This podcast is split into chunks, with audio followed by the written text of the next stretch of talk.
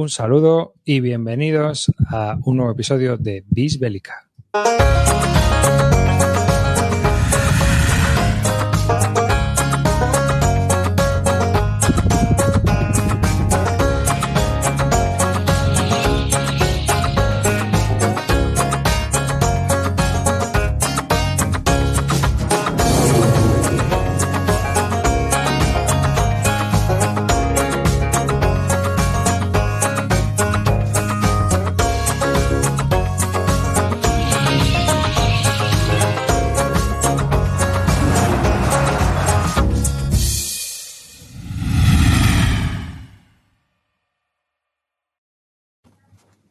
Hola y bienvenidos a un nuevo episodio de Bis Bélica.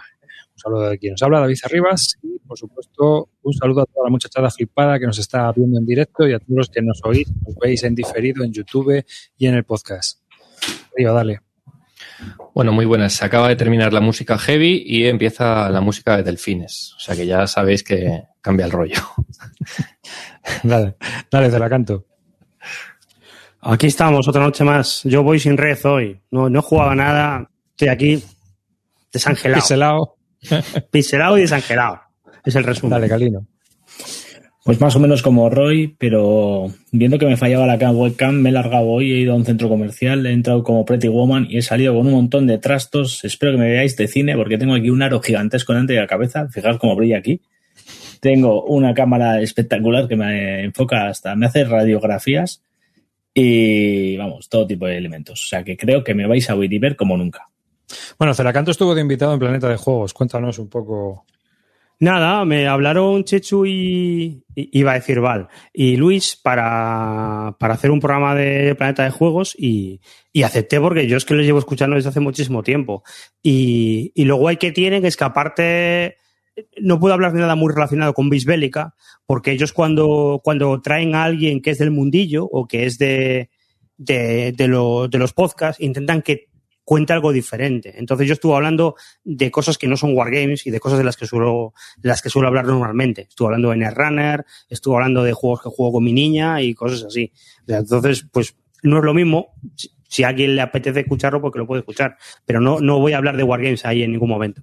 Bueno, escuchar siempre es un placer, así que yo invito a la gente a que escuche, si no escucha, el último Planeta de Juegos y ya que se enganche al podcast, que es otro de los grandes podcasts españoles de juegos junto a los Barduros y a, lo, a. Y a Joel, que está también por ahí, al Mambo, obviamente no nos olvidamos de ellos. Tienen también un montón de visitas, de visualizaciones, y son hiper famosos, entre otros. Que hay muchos podcasts de juegos de mesa y muchos buenos. Así que bueno, vamos a comenzar, como siempre, con qué se va a publicar. Tendría que hacer la broma esta, ¿no? Yo creo. Eh, a ver, aquí he visto yo un mensaje que me habéis puesto de MMP. Esto ha sido Río, que dice...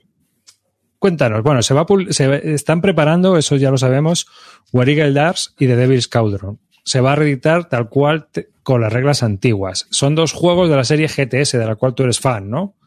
Sí, a ver, esto es, son de los primeros juegos que sacaron de GTS, que son, pues sobre todo el Devil's Cauldron, que, bueno, son juegos de, la serie GTS que tratan lo que es la, la operación de, de, Argem, ¿no? De, los puentes en Market Garden, ¿no? Uno de los juegos trata lo que es la parte más sur y otro la parte norte. El Devil's Cauldron es la parte norte. Entonces, eh, eran dos juegos separados, dos juegos bastante monster, cada uno de ellos, enormes, y, que salieron con las reglas de GTS 1.1, 1.2, no me acuerdo exactamente.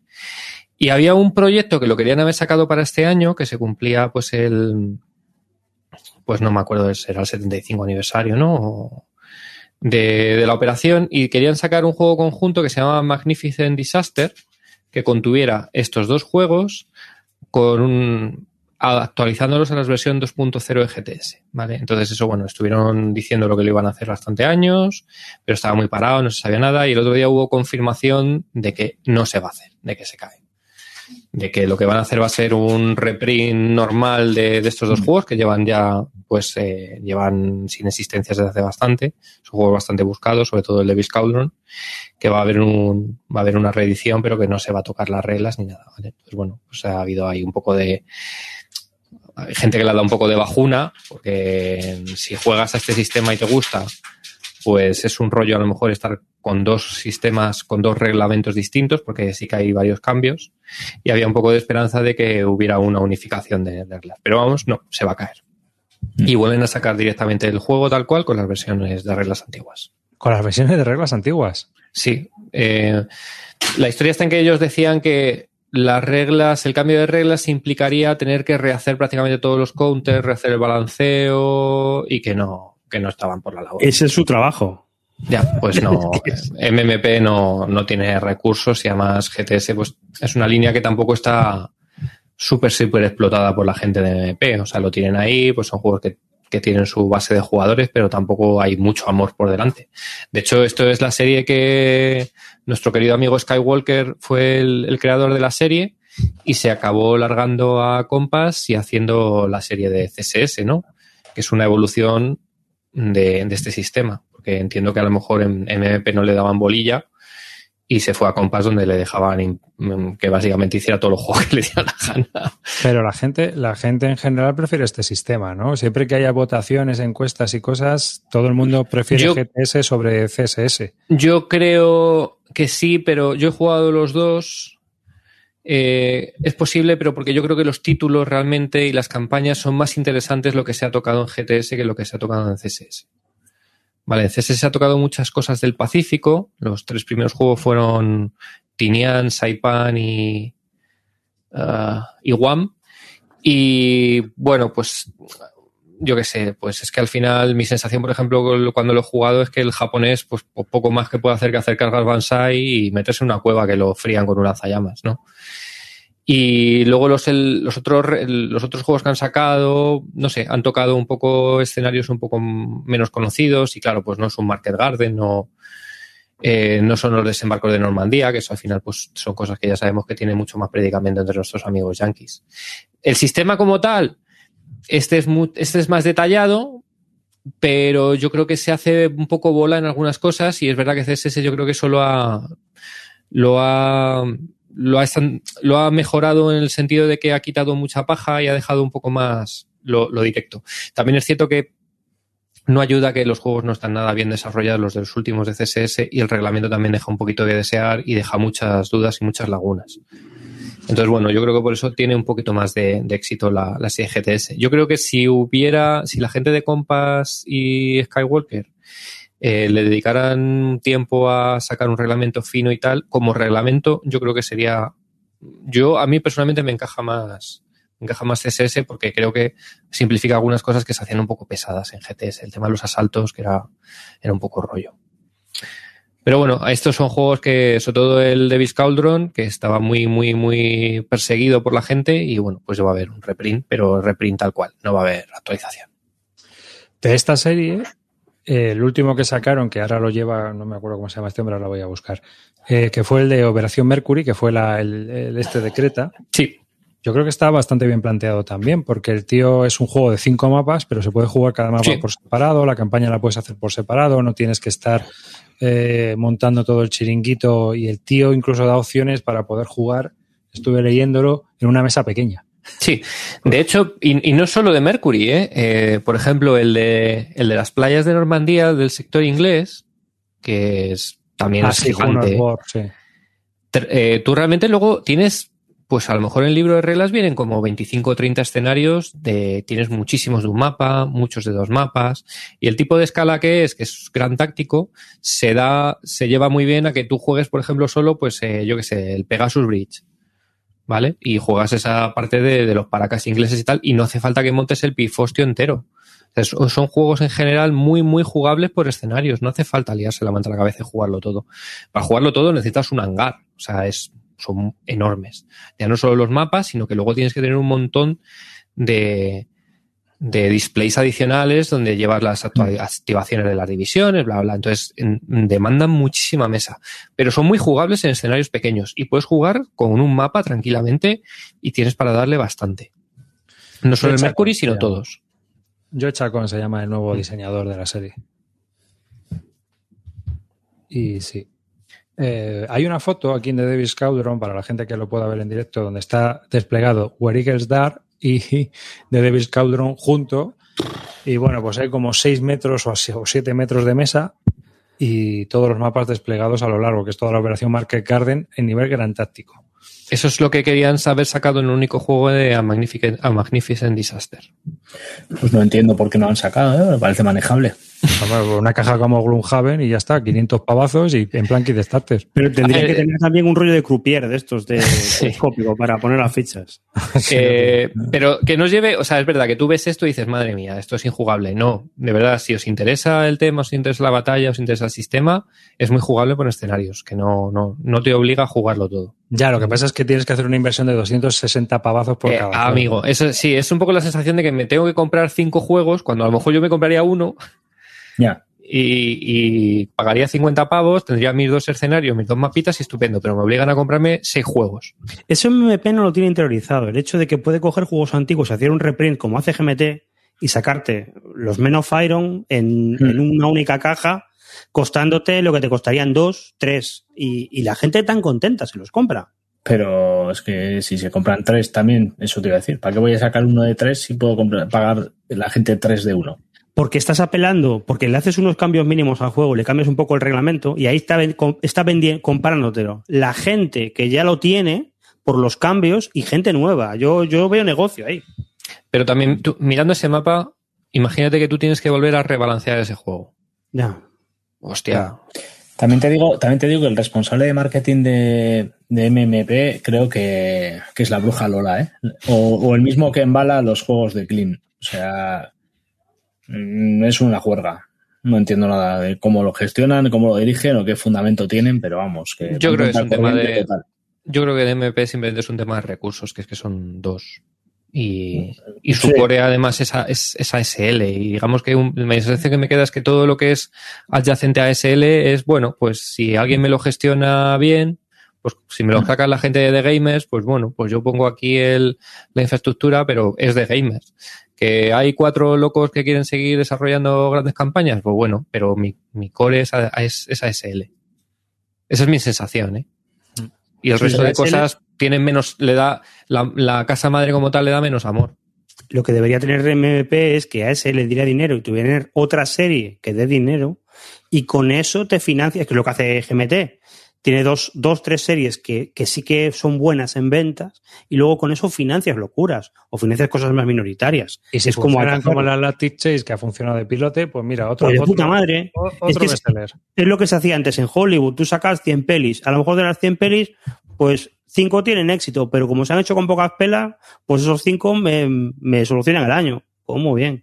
Mm, ujú. De Adam Stairweather, este, del pavo de Luke Walker, este, eh, también se están preparando en Compass el de Doomsday Project episodio 2, pero que esto es un CSS moderno, ¿no? O sea, esto es de la Tercera Guerra Mundial, a, esto lo, lo llama OSS, me parece, operacional. Sí, no, son distintos.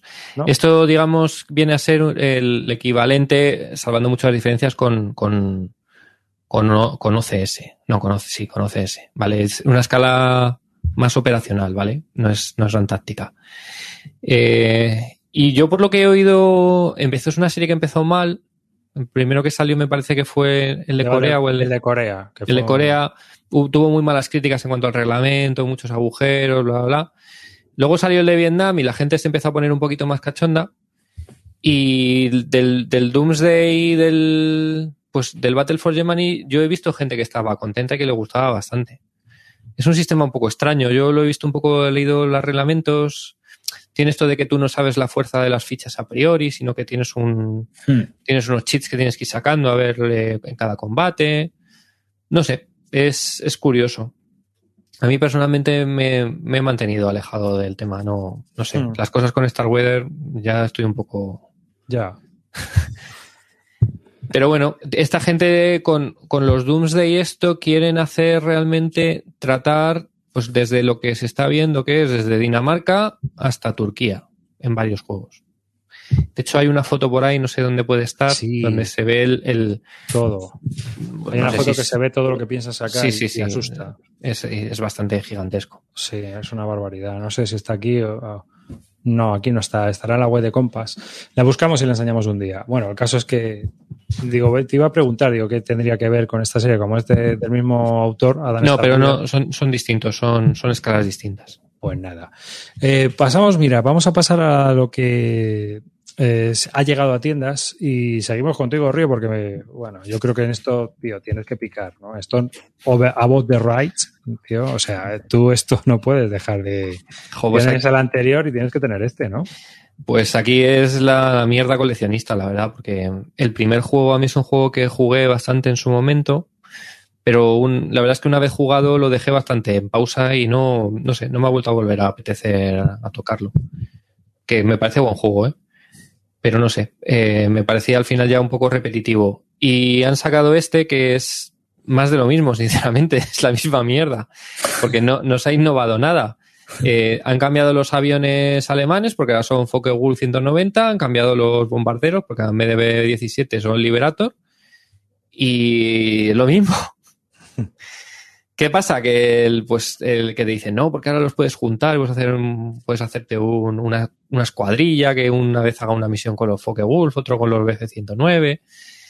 Eh, bueno, pues no sé. Eh, ¿Cómo, cómo- cómo simula el juego? ¿Cómo, cómo funciona? Es un juego táctico. Este es del mismo autor que el, que el de Atlantic Chase. Y de hecho, el manual es el, es el mismo rollo. O sea, es el típico manual que tú abres de la página 1 y te pones a jugar. O sea, eso es genial. La verdad es que a mí eso lo vi cuando me encantó. Es un juego táctico en el que tú controlas a una escuadrilla de aviones que tiene que derribar una formación de bombarderos, básicamente. Ya. Entonces tú vas eligiendo, básicamente puedes entrar por distintas áreas a la formación de bombarderos, pues a las, por, a las 3, a las 6, a las 9, desde el alto, desde abajo. Eh, vas un poco eh, cómo van definiendo cómo van a ser las pasadas que van a dar tus escuadrillas y luego vas sacando cartas para ver en cada una de las pasadas pues si haces daño, si no haces daño, si tú recibes daño, tienes te obligan a que algunos aviones giren hacia un lado, por lo cual luego tienes que regestionar cómo los juntas, salen cazas que te tienes que pegar con ellos, etcétera. Hmm. El sistema está chulo, a mí me gusta. Y es, es solitario puro y la verdad es que está bastante bien. El problema está en que tiene una campaña, mola el hecho de sentido de que tú vas, eh, los, los pilotos van ganando experiencia, van ganando habilidades, eh, según avanza el año puedes ir comprando cosas, adic- armamento adicional para tus, para tus cazas, etcétera. Pero al final a mí se me hace un poco repetitivo porque es lo mismo siempre. Hay, aunque hay cuatro mapas, cuatro formaciones de bombarderos distintos, pero no deja de ser lo mismo. Ya. Entonces, bueno, con este, con esta con, con este volumen, aparte de cazas nuevos, trae una serie de reglas avanzadas adicionales que puedes meterlas para ah, dar un poco más de, de gracia a la cosa, como son gestionar las, las, las aproximaciones a, la- a los bombarderos, etcétera, etcétera. Entonces, no sé, a lo mejor por el puto afán coleccionista y porque soy un trastornado es posible que me lo acabe pillando. Pero de verdad que pensándolo fríamente, yo creo que no está muy justificado si ya tienes Dicho- uno de ellos. Dicho esto, ¿cuándo te llega? De esta, esta misma, este mismo tío, junto con una diseñadora eh, inglesa, la diseñadora inglesa estuvo hablando con, con el Jeremy White y le dijo, oye, mira, y yo creo que este sistema se podría hacer también para la batalla de Inglaterra. Y Jeremy White, no, no, no, es imposible, es imposible, no sé qué, no sé cuándo. Espérate, mira, y le mandó un proto. Y el caso es que se pusieron a trabajar en ello, lo han desarrollado y es el Skies Above Britain que está pendiente. De este estuvieron hablando en la San Diego Historicom este sí que cambia la mecánica, es una mecánica distinta. Y, por ejemplo, yo vería más justificado pillarme este, porque cambia más, ¿vale? Evidentemente me los acabaré comprando todos, pero sería más justificado seguramente ese. Entonces, bueno, es un juego en, en general. Si no tienes el, el Skies, me parece que es un juego solitario que está bastante chulo. Eh, quizás te dé bastantes partidas, pero llegará un momento que a lo mejor te canse otra vez hacer siempre lo mismo. Ya. Eso es un Gina- poco mi, mi resumen. La diseñadora se llama Gina Willis y Eso también es. va a publicar este 2021 un juego con Legion, el A Glorious Chance de Naval Struggle for Lake Ontario in the War of 1812. Un título pequeño lo ha puesto, ¿eh? Para el primer título. Sí, sí, pero bueno, es una especie de juego, mirar el mapa, eh, con Mm. zonas... Qué curioso. Curi- curiosamente, es una señora así de aspecto mayor. Mm. Sí, sí, es como podría ser mi madre, vamos. No sé cuántos años tendrá, pero. eh, y no tiene, no tiene diseños previos, ¿no? Entonces es una cosa así como curiosa. eh, que haya acabado metiéndose ahora a diseñar. No, no tiene. Pero vamos, Jeremy White hablaba maravillas de ella, diciendo que, que muy bien trabajar con ella, que unas ideas estupendas, que, que veía que era una, una mujer con, con muchísimas ideas y que podía hacer cosas bastante chulas. En Salió el en mundo. 2016 en Print and Play y en Basal, el juego. Y ahora lo ha cogido Legion para publicarlo. O sea que lo habrán desarrollado. Hmm. Y bueno, pues también es una usuaria de BGG, pero no, no tiene información. No, no usa la BGG, aunque entra, no, no tiene nada metido. Curioso. Aquí, lo bueno de la BGG es que la privacidad brilla por su ausencia. Entonces, pues es curioso. Mira, este Skies Above Every Time, pues tiene mejor pinta. Yo de este hombre he probado el de Jeremy White, el del Dumbuster. Los, los revientapresas estos, los... El es Rides, solitario. Sí, de Ra- Dumbuster Rides. Y- Pero eso es otra cosa, ¿no? Eso es un solitario narrativo. Sí, es, eso es un B17 de estos de Avalon Hill, pero con, te cuenta muy bien la historia, está muy bien. Pero bueno, yo lo jugué tres veces y, y- y como ya dice está. Río, pues al final era siempre un poco lo mismo, ¿no? Entonces, pues lo vendí. Pero la verdad es que está entretenido, cómo gestionas y tal, y todo esto. Pero una vez que ya has jugado varias veces, pues la verdad es que no tiene mucho. Para mí, a mí no me termina de volver otra vez a. No me apetece. O sea, Te ha contado la película y ya está. Eso es. He visto la peli y, eh, o he leído el libro y a otra cosa mariposa. Ese tiene el tema de campaña, ¿no? Que es lo que un poco lo que te engancha a jugarlo más por, por ver, porque bueno, como la gente sube de nivel, digamos, o también muere, luego te jode. Hmm. Eh, Entonces, bueno, eso, eso siempre es una cosa que engancha, yo creo, de los juegos. El, el ver la progresión te, te animas a querer seguir jugando para ver hasta, hasta dónde llega la, la gente. ¿Conocéis vosotros el B29 Super Forces? Sí. ¿Qué tal eso? ¿Sabes algo de eso? Pues eso, eso es un B17, pero con más cosas. No sé. No Pero es de. DVG, ¿no? Hmm. ¿De DVG o de.? eh, no, es de Legend, ¿no? El que Es de. Legion. De el que tú Legion. dices, el que tú Es de dices es de Legion. Legion. El B29 normal es el que es el de DVG, que ese es el que va a sacar Draco. B17. Lo va a sacar, Dra- líder. lo va a sacar Draco en español. El B17 Es que- líder va a sacar Es El que estuvo- B17, eso. Estuve investigando sobre el B17 justo para, Planeta, para el programa de Planeta de Juegos, que no lo conocía, y es un juego pues que es muy parecido a los de The Hunters. Tú llevas un bombardero y la gracia está en, en la historia que te montas tú, más que en otra Claro. cosa. En que llevas una tripulación, a uno lo hieren, este lleva 30 misiones y se murió, qué pena, y tal. Y el B29 es como una versión modernizada. Sí, mira, ahí te he puesto una foto para que te suena. Pues sí, sí, es lo mismo. Es que eh, el B17 lo que me alucinó, al- estuve investigando y, al- y lo que me alucinó es que tiene 150 files en BGG, o sea que hay Sí. peña que sigue jugando. Y vi el número de partidas que juegan este mes y hay 37 partidas anotadas. Sí, la- Y es un juego del año 81. Entonces es en plan, Pero- wow. Pero A es que yo he visto me- jugar hasta con una aplicación de iPad que vas tú hacia, o sea, te montas una especie de basal interno y puedes jugar en solitario. Como juegas en solitario, vas moviendo tú las fichas, o sea, como si te. Es como si nosotros que usamos la, la pizarra esta de Miro para organizarnos, Hmm. los programas, imagínate, pues tú ahí pones todo y puedes jugar. O sea, pues una cosa parecida. Programas de estos de, de para organizarse con cartas y tal. Y entonces la gente se pone ahí el tablerito, se pone todas las cosas y con un programa de dados digitales, pues puedes jugar en solitario y te vas montando, porque al final es, es ir moviendo las fichas de un lado para otro. Entonces, como la gente juega en solitario, pues puedes jugar con el iPad, con el ordenador o con lo que tú quieras. O sea, nosotros mismamente en Miro podríamos montar un B17 y jugar partidas. Entonces, en el curro te puedes echar un B17 si estás ahí. Ya. Pues este, este- este ya me llama a mí, ¿eh? El, B10 el B29. Hmm. Este Sí. tiene como varias también. eh, hay varias. eh, de Steve Dixon, el autor, tiene varios, porque tienes el Hell Over Korea, el Pike Duty, que es de un crucero ligero, ¿no? O es un destructor, no me acuerdo que eran los. los creo que era un crucero ligero. No, destructores, destructor. El Target for Today, que también es Ese- parecido. Esos son los últimos que han sacado y han tenido Sí. un poco más de predicamento. Sí. Y esos son un poco, yo creo que más complejos. O sea, son. Tienen más. Pero sigue siendo la misma dinámica. O sea, si veis las fotos, yo recuerdo a, los B10, eh, a lo del 17 de Avalon Hill, es lo mismo. Vas, vas cambiando a la gente de sitio y vas organizándola y, bueno, pues te van atacando y vas montándote tú la película.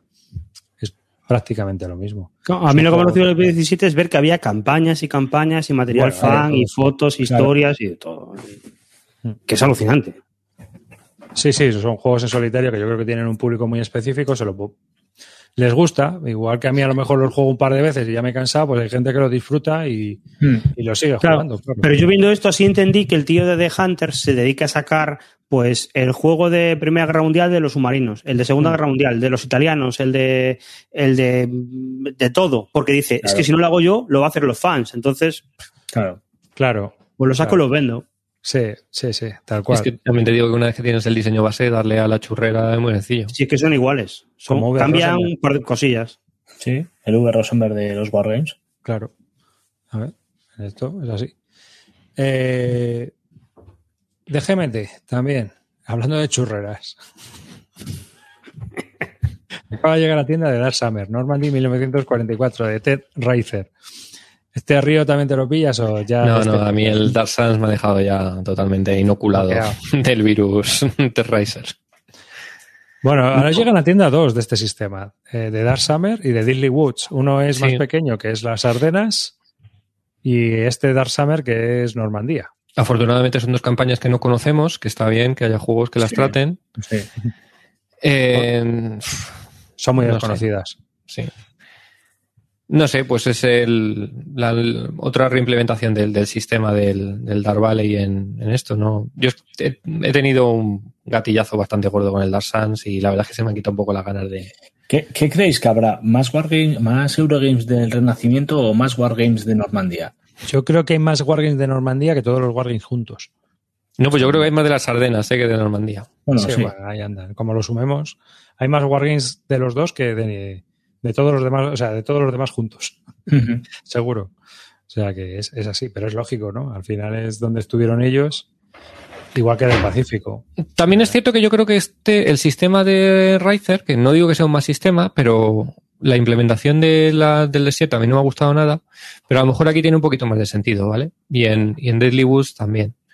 Pero no le voy a dar, yo no le voy a dar la oportunidad. Ni a uno ni a otro. No, no, no, no, no. No, pero no, no digo que sean malos juegos, ¿eh?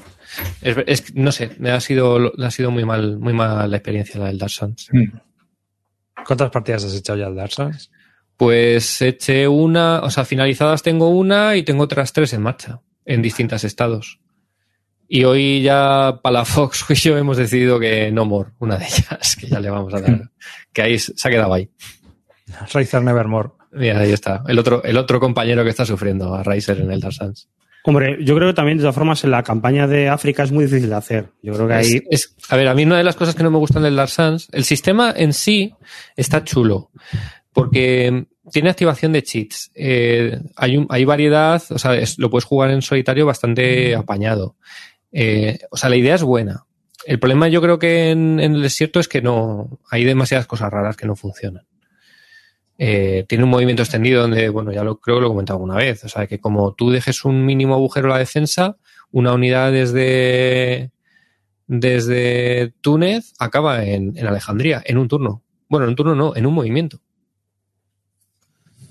Joder. Y luego el, el tema de cómo se van las unidades, cómo entran, da igual que estén ahí jodidas, que las, las puedes, haces, digamos que al final tiendes a hacer cosas muy games, ¿no? Como sé que maña- sé que el turno que viene se van a ir estas unidades, pues las pongo allá que se mueran, a- se mueran del asco, para ent- entorpecer.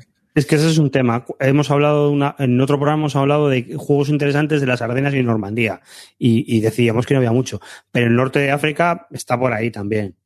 Bueno, aquí el, el gran diseñador de los años 80-90 fue Von Borries, que ahora Mm. están reeditando sus títulos, ¿no? El, el Forgotten Reals y el, bueno, y tenemos también el Rommel in the Desert. Ojo, Mm. eh.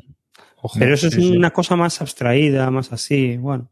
ya. Oye, Hay sus cosas, pero no todos los juegos funcionan de, de norte de África. No, no, no. no. Que No, yo he oído, he oído gente que ha jugado al Dark Souls y le ha gustado mucho. ¿eh? Yo creo que es, es, es también que te encaje el sistema. ¿eh? Yo no digo que sea mal juego, ¿eh?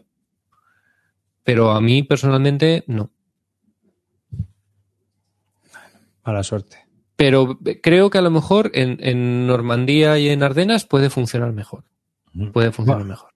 Bueno, también han, han traído y están enviando ya todas las Hood Straight Tenor y Steve- Stonewall Jackson Way de que hemos tenido todos ya, bueno, hay mucha gente que lo ha reservado, ¿no? Yo, yo entre ellos el Hood Strike de Honor. Esto no igual ya son, ya tengo la versión antigua. Lo que no sé si traerán los counters estos de reemplazo, que No parece. a mí, a mí me da Eh, igual.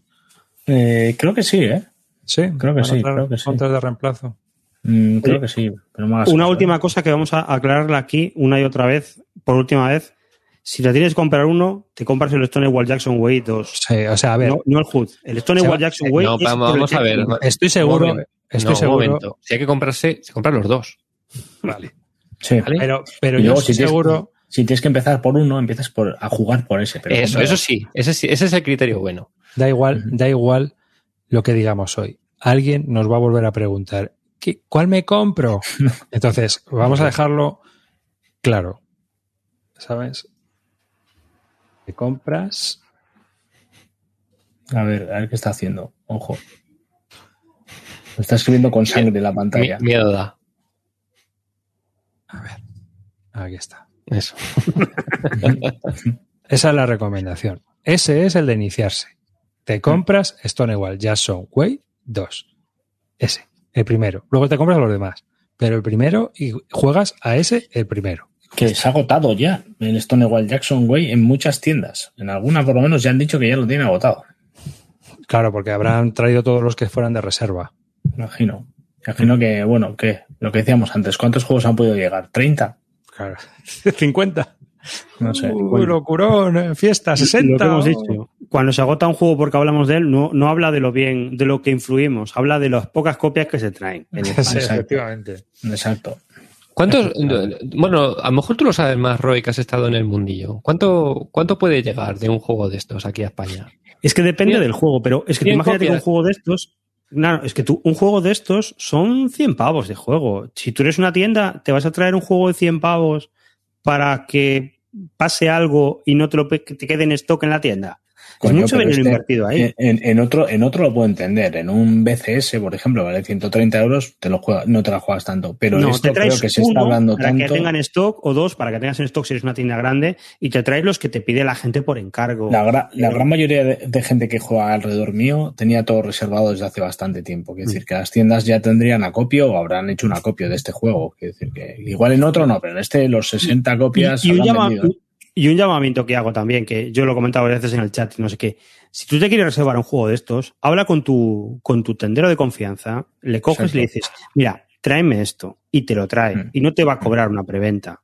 Porque porque tú lo pagues antes, no es tuyo, no es más tuyo. Si va a haber problemas de stock, si tú ya lo has pagado, vas a tener los problemas de stock igual. Entonces, bueno, pues esto es así. Habla con tu tendero y negocia con él. Eh, eh, arribas, puedes echar a Armando 9990 del grupo de, del chat. Armando, Armando es que lo del parchís es, es una cosa que tiene ahí el, el- Ah. el- el dado de la muerte. Acaba de asegurar que esto es el parchís avanzado de los Wargames y que es un timazo. Me parece bien. No sé quién es este impostor, pero lo estás. Vuela, vuela de aquí. ¿eh? Pues eh, si No es, el primero, no, es el primero que lo dice, ¿eh? O sea que. Pero que Hay me mucha parece gente. bien. Hay gente que jugará, igual que hay gente que juega a la Victory Loss y dice, para jugar a esta mierda, me juego unas damas. ¿Sabes? Sí, sí, sí. sí. O sea, y lo entiendo, o sea, lleva razón. También, Sí, totalmente, totalmente. claro. O sea, puedes reafirmar lo que quieras. Así, el día que te mueras, así encuentras en el infierno a, a- suerte canalla, esperándote con el, el Long Road to Gettysburg, en campaña hiperextendida. Y ya entonces dices, ¿qué puñetera ahora? Pero Así que esto es como todo. Hay gente que puede estar todo el día comiendo angulas o gente que puede ir al McDonald's y disfrutarlo igual. Entonces al final eh, tiene que haber paladares de todo tipo. Eso es. Yo no estoy en contra totalmente. O sea, todo lo contrario. Creo que hay sitio, hay, hay contrapartida para todo. Sí, Alberto lo sabe porque Armando tiene la facultad de llegar a todos los chats para decirlo. Cada vez que ve a Alberto, yo creo que se lo suelta. Y Alberto, Alberto yo lo he visto y digo, joder, ya está aquí.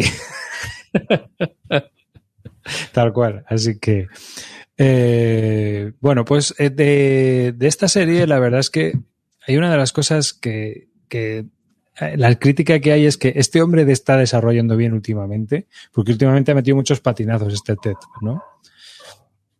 Yo todavía no he probado el, el de revista que han hecho, Roy, el de, 1800, el de 1918-1919, que tú sí has jugado una partida, ¿no? A 1918. El de Storm in the West. Sí, Storm in the West. Sí, a mí me parece un juego decente. A mí, a ver, Ted Racer, pues ¿qué queréis que os diga? Es un tipo que arriesga, hace cosas diferentes. Muchas veces le salen mal. Y en los últimos años está viviendo un poco de rentas de, de, todo lo que ha hecho anteriormente. Pero, pero el tío ha tenido buenas ideas. ¿eh? A mí hay juegos suyos que me parecen muy chulos. El Reds es muy chulo y los de revista, estos que sacan GMT, están, están muy bien. Y son situaciones muy interesantes. Son juegos de revista, pero son juegos de revista plus. Son juegos sí. que, que tienen Como Forgotten Legends, que son sí, juegos sí, de revista algo plus. así. Creo que ya comentamos el otro día lo que se está dedicando ahora, ¿no? ¿Qué está El de? Pacífico. El No, el, el de ser Napoleón. Ah, sí, sí, sí. Ah, sí, sí. Que, pero que es una variante de este. Del. Eh, es- no es que es una variante de ese, es un poco, está inspirado, ¿no? Pero la idea es, es, es una especie de juego de, de rol de, de ser Napoleón desde joven y ver cómo vas evolucionando y a ver hasta dónde llegas. Vale. Eso estaría bien haciéndolo en plan Stalin también. sí. Más divertido. Eh, eh, eh. Bueno, pues si queréis, vamos a pasar un poco a, nue- a nuestro tema de hoy.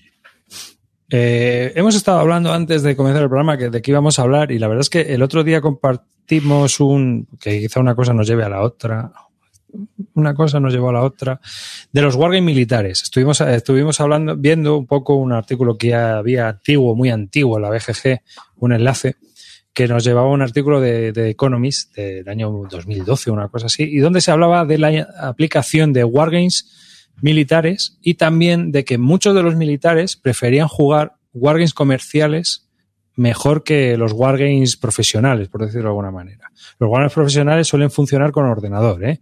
O con un árbitro, tanto puede que sea una persona física como que sea un árbitro, eh, un algoritmo, o sea, una, una inteligencia artificial. Depende de la situación. Y lo curioso de eso es que, bueno, pues son juegos hipercomplejos, hipercomplejos, ¿no? Que detallan una situación muy específica y que yo creo que son estudios. No deben de ser nada entretenidos y tienen que ser un rollo patatero muy, muy impresionante. Por lo menos los que son pros, pros. Vosotros que habéis hablado, habéis visto a Mark Herman y también hablar de esos temas, nos podéis contar seguramente algo más. Que Mark Herman ha trabajado muchos años haciendo ese tipo de juegos. Sí, a ver, para empezar, que, que la gente nos sorprenda. Son juegos que tienen árbitro, siempre. O sea, que siempre va a haber una persona que media un poco en, en lo que está pasando, lo que hace la gente y, y conduce un poco lo que, lo que tiene que pasar para que, para que tenga un objetivo. Y muchas veces el objetivo no es enteramente simular, sino a veces, que es eh, poner a prueba algo, poner a prueba pues eh, la capacidad de organizar de una persona o su capacidad de, eh, de organización, su capacidad de superar estrés en situaciones difíciles, el trabajo en equipo. Entonces no es enteramente el vamos a demostrar, vamos a hacer una simulación de esto que sea perfecta, sino es eh, hacer una simulación que tenga un sentido. Pues no sé, es como hacer entrevistas para una ETT o algo así. Es Mm. ver las capacidades que tiene una persona o ver las capacidades que tiene un proyecto militar también. Un, un, tipo de barco, una nueva doctrina que se quiere implementar, la cooperación con un aliado, son, son ese tipo de cosas. Entonces, es un tema muy diferente y que hay veces que sí que se asemeja a, a un juego tradicional y hay otras que no. Hay, hay un, bueno, no es un, no es un mito urbano, es una cosa que se sabe que pasó, ¿no? Es lo típico que, eh, que se ha hablado muchas veces de cuando la guerra del Golfo, ¿no? Eh, la gente, pues, el Pentágono, los americanos, o lo, como estuvieran preparando la campaña, pues, tiraron del diseño de Mark Herman del Wolf Strike porque encontraban que reflejaba un poco mejor lo que querían que sus, que sus desarrollos, que sus desarrollos que tenían allí. Yo no sé hasta qué punto basaron un poco lo que hicieron al final en las cosas que salieron de, de ese análisis de jugar al Wolf Strike. Eh, sé que se utilizó. Y de hecho, yo creo que a partir de ahí es cuando Germán entra a trabajar con, con esta gente. Que el a, Mar a Mark Germán lo contrataron por uh -huh. ese juego. Sí, sí, y él empezó a, a colaborar con, con, el ejército, con la armada, con quien fuera, a raíz de haber utilizado su diseño. O sea que algo hay cuando, ¿no? Algo, algo hay cuando el río suena. Eh, otra, otro de los que yo conozco que se han utilizado también, por ejemplo, últimamente son los Next War. Hmm. La serie de Next War, sí que lo, yo he leído artículos que se utilizan. Eh, no a lo mejor quizá entiendo que, como la implementación es de total de las, de las reglas o ellos harán su propio diseño, pero yo sobre todo lo, lo que lo leí Neswar tiene varios títulos que tratan eh, conflictos que no han ocurrido, pero que podrían ocurrir en el mismo tiempo, ¿no? Pues estamos hablando de, tenemos uno de Polonia, uno de India, uno de Corea, eh, y el de... India-Pakistán. El, el de India, pero me ah, sale, el, joder, me sale Taipei, macho. Corea, Taiwán. Eh, Taiwán, eso. me sale el nombre. Network Vietnam. El, último ha salido Vietnam. Entonces, yo lo que sí sé que lo han utilizado es sobre todo para. Ellos planifican ponerlos todos juntos eh, con unos recursos limitados, que son los recursos que tengan el orden de batalla que tengan en ese momento los americanos, y eh, estudian o ponen como ejemplo a los cadetes, a la gente tal, cómo gestionarían los recursos finitos si tuvieran que ir respondiendo en cada uno de todos esos eh, conflictos a la vez, ¿no? Y, eso queda un poco donde, donde más eh, ellos hacían hincapié, es decir, pones todos los juegos juntos, seguramente no juegas con todas las reglas porque sería muy pesado, pero lo utilizas como una base para ver, decir, oye, mira, tienes un conflicto en Polonia, pero también te están dando por culo en Corea, ¿qué haces? El portaaviones te lo llevan aquí, lo llevas aquí, y ver un poco cómo interrelacionan todos esos casos. Y eso sí que sé que lo han utilizado. No sé, no sé hasta qué punto. Mira, en, en las, en las Bellota 2 en las Bellota 2, eh, vino, un, vino un militar de, Brasil. Y él venía porque era aficionado, pero una de las cosas que también que venía a las Bellota era porque quería estudiar o ver las cosas para intentar llevarlo a, a, Brasil para ser utilizado de una forma ya profesional dentro del ejército. Estoy hablando con él una mañana desayunando y contaba una cosa bastante curiosa de los Wargames y, y la, lo difícil que es eh, meter eso dentro del ejército y es que muchas veces al general de turno no quiere o no le mola de que le digan que ha perdido porque ha tomado una, mala decisión. Y luego, curiosamente, en el artículo que, del que parte de todo esto, se, un tío que hablaba que había trabajado con esto en sus años del ejército también corroboraba un poco que muchas veces los juegos militares que, que organizan los propios ejércitos muchas veces están un poco trampeados o trucados para que pase lo que tiene que ocurrir o lo que quiere el ejército de turno que ocurra. Como le pasó a los japoneses. Eso es, como lo que pasó a los japoneses en Midway. En Midway, ¿no? Eh, entonces. Cambiaron el juego para ganar. Claro, entonces. Eh, que, y eso es una de las cosas que, por ejemplo, se comentaba que no ocurre con los juegos comerciales, porque el juego comercial es lo que es. Lo que es. Lo que es. Entonces no es un juego que ha diseñado un un tío porque quiere que tú, a lo mejor te, oye, mira, que yo quiero demostrar que si en Corea nos atacan pasa esto, ¿no? Eh, entonces yo te lo diseño para que ocurra lo que tú quieres que ocurra. el ejemplo, el ejemplo, que ponían en el artículo era muy bueno. Decía que habían hecho un juego de guerra de, en Corea con, con, el Estado Mayor coreano y con el americano y que en un momento dado de la partida, pues que el, el Corea del Norte había, había hecho una brecha en el frente y se había, y se había colado.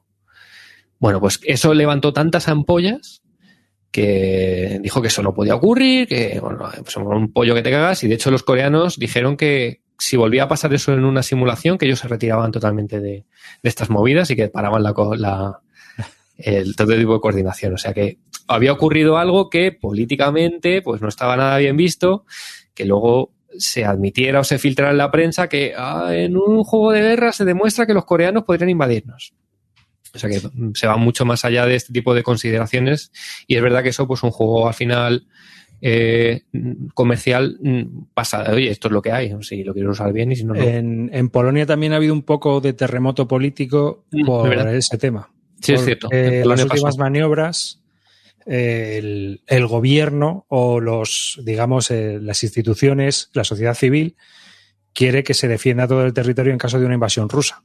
¿No? Entonces, imagínate, a Putin se le va la cabeza y dice invadimos Polonia.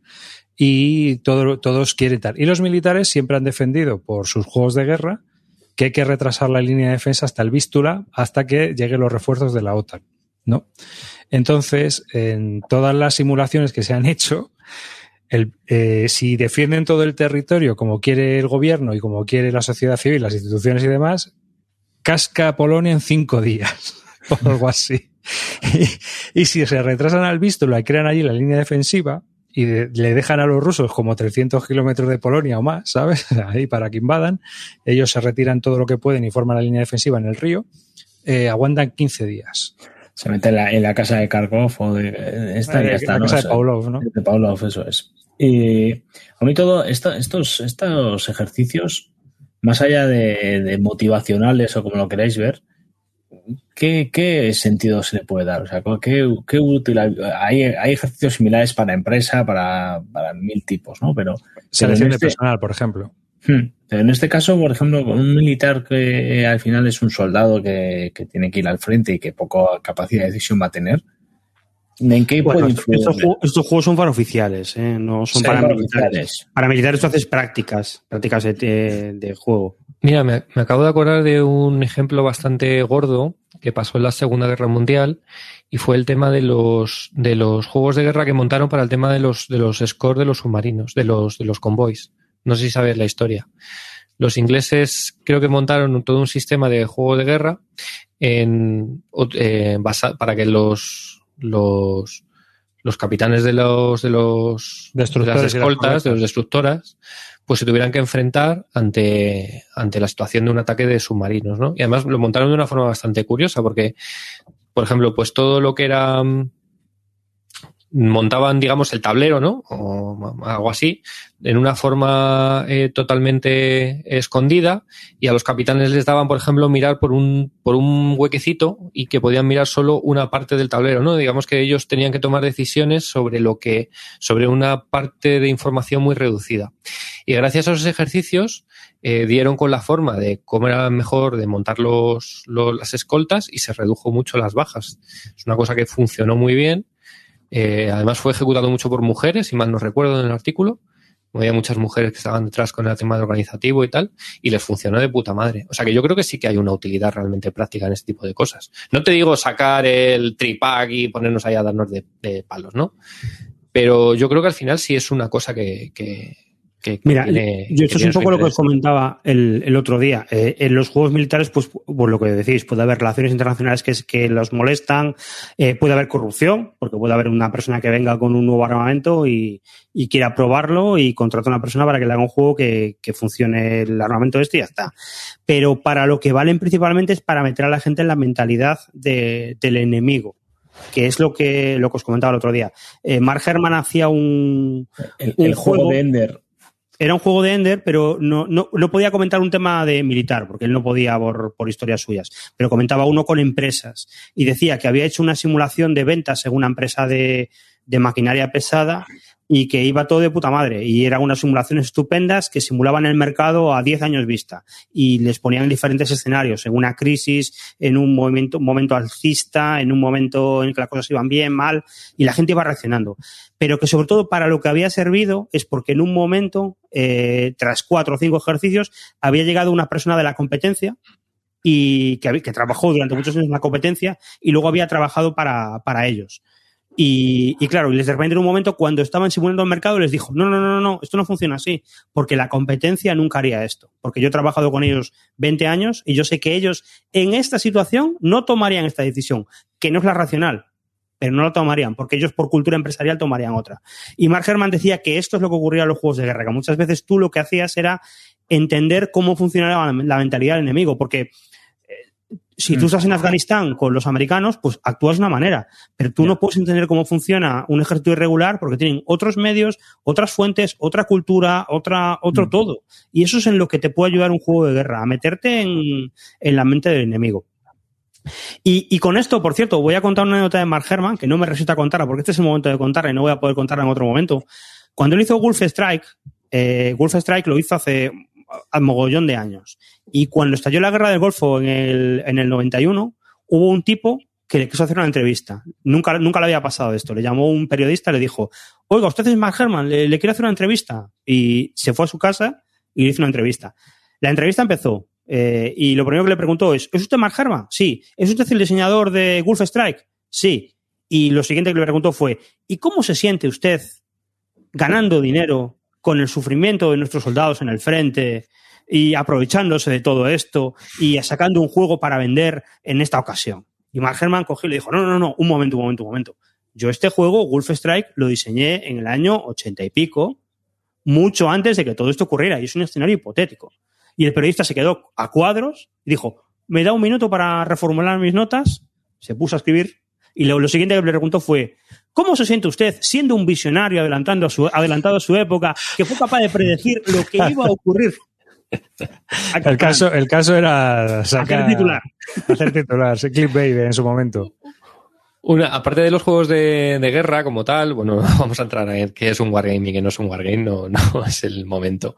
Pero, por ejemplo, hablando con Volko, eh, él, por ejemplo, tiene un juego ahora en P500 que es el de la, caza de, de Black Bear. de- de- es un tema de, gestión de información para cazar a piratas.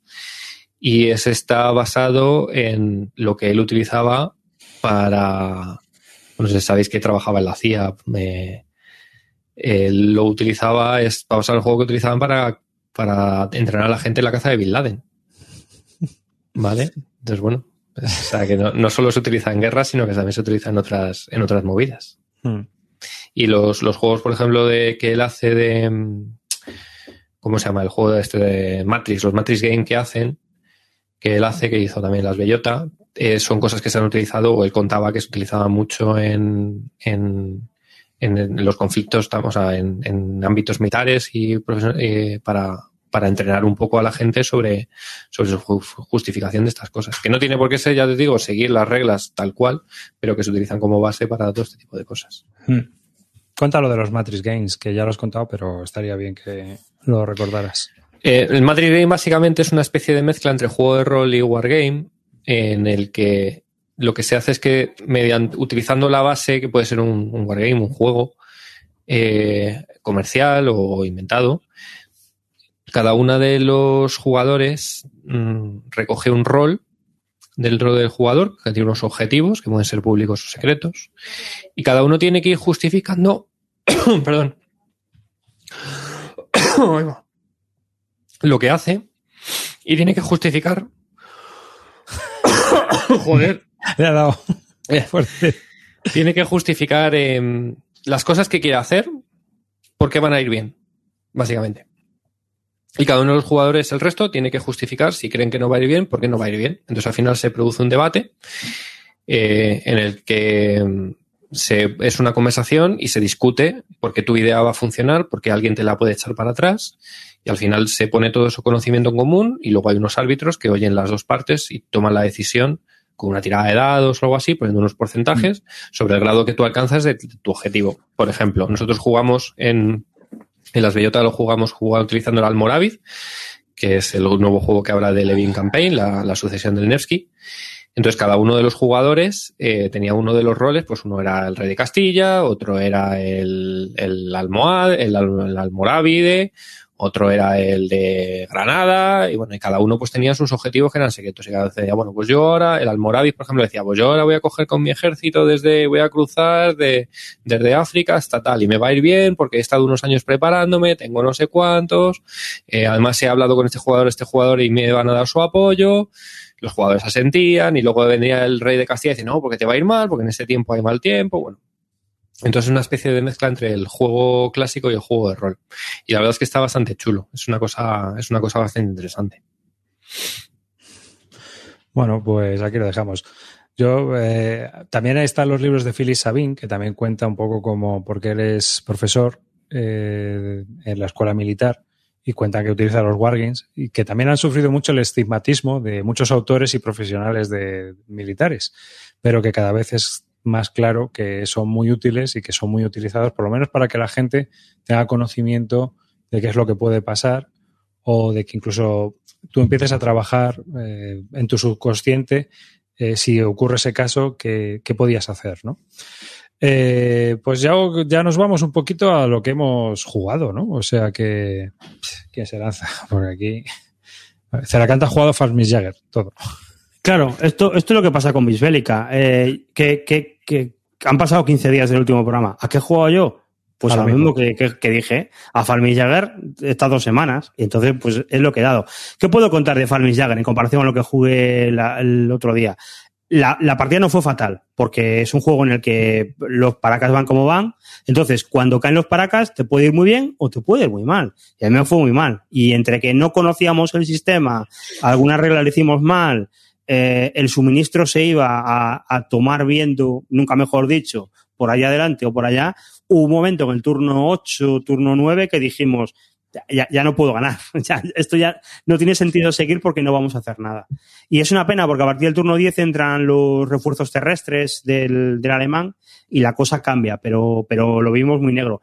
Queremos retomarlo más adelante. Lo que pasa es que mi oponente ahora no puede porque tiene un mal horario, pero, pero nos apetece retomarlo y tal. Pero bueno, es que es lo que he jugado estas dos semanas. He jugado eso y he jugado una, una, mini, una mini partida al Arquebus que si tal luego la cuento.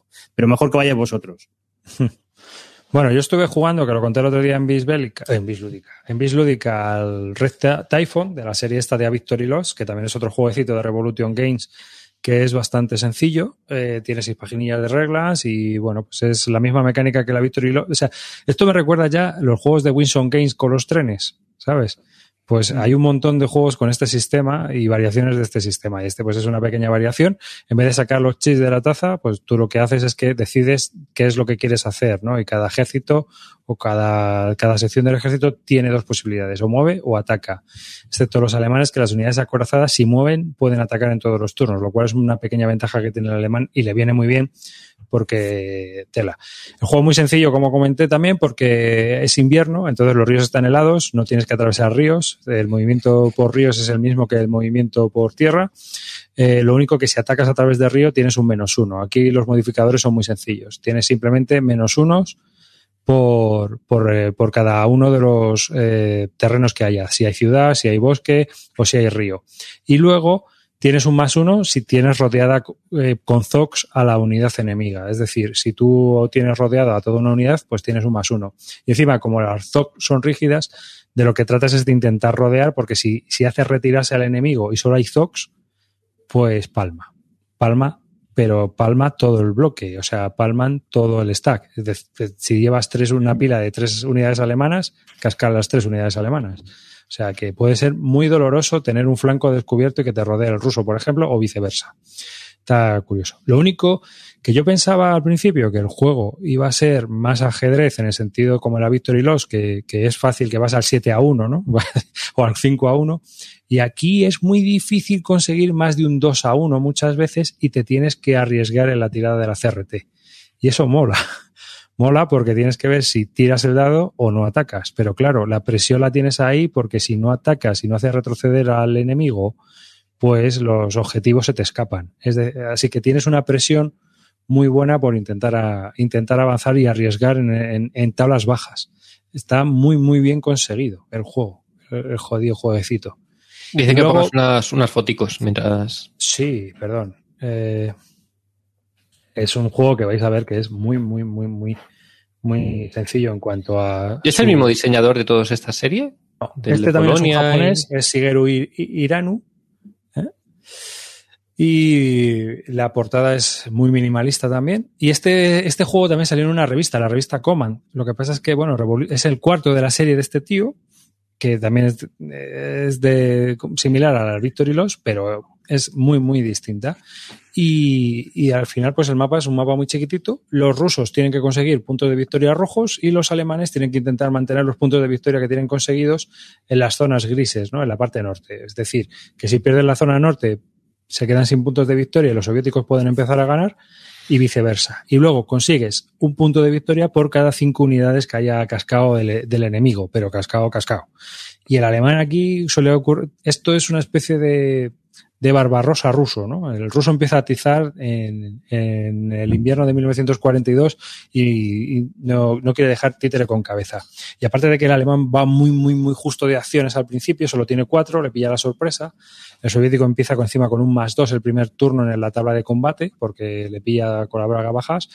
Y hay una pequeña brecha, si estáis viendo el mapa, que está en la zona que hay entre, en la zona derecha entre los dos ejércitos alemanes que hay hay un hueco de bosques y ríos por donde el ruso se puede colar.